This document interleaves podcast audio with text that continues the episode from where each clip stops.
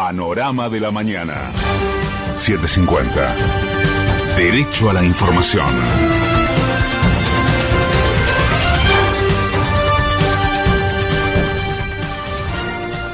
Es la hora 6, 2 minutos, el cielo está despejado en Buenos Aires. Humedad 85%, temperatura 3 grados 7 décimas.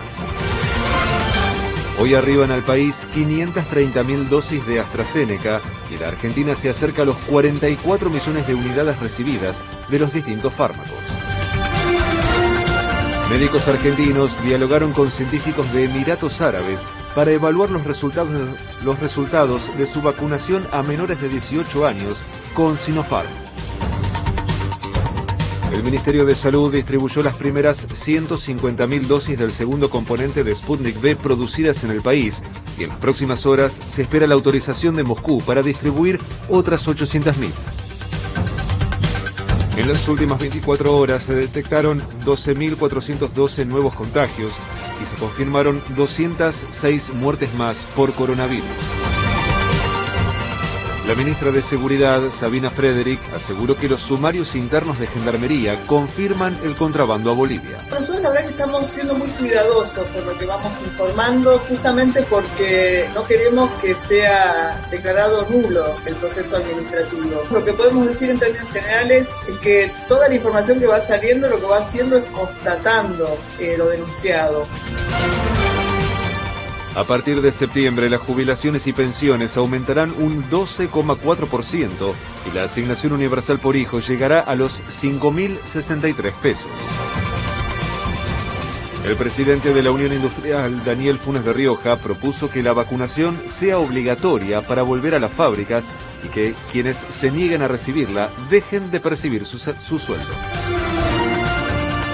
El ministro de Educación, Nicolás Trota, convocó a los gremios docentes a rediscutir la paritaria y confió en que el jueves puedan llegar a un acuerdo cercano al 46%. En la causa de las fotocopias de los cuadernos, el juez Julián Arcolini procesó al ex subsecretario de Control, Roberto Barata, pero sobreselló a los empresarios Paolo Roca y Luis Bednaza. Patria Grande. Luego de sugerir que el voto electrónico de Brasil podría ser alterado, Jair Bolsonaro presentó una propuesta para volver al sufragio en papel, pero la Cámara de Diputados se lo rechazó. De afuera. Tras la retirada de las tropas estadounidenses de Afganistán, los talibanes ya controlan las capitales de nueve provincias y se encuentran a solo 200 kilómetros de Kabul. Andrew Cuomo renunció a su cargo de gobernador de Nueva York y a partir de, a partir de múltiples denuncias por acoso sexual. Pelota. Desde las 21 y 30, River enfrentará a Atlético Mineiro por la ida de los cuartos de final de la Copa Libertadores. Luego de firmar su contrato con Paris Saint-Germain hasta mediados de 2023, Lionel Messi será presentado en minutos de forma oficial por el club. El cielo estará despejado por la mañana y ligeramente nublado por, desde la tarde con una máxima de 14 grados.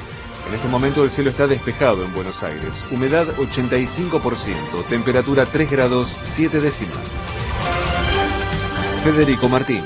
Panorama de la mañana.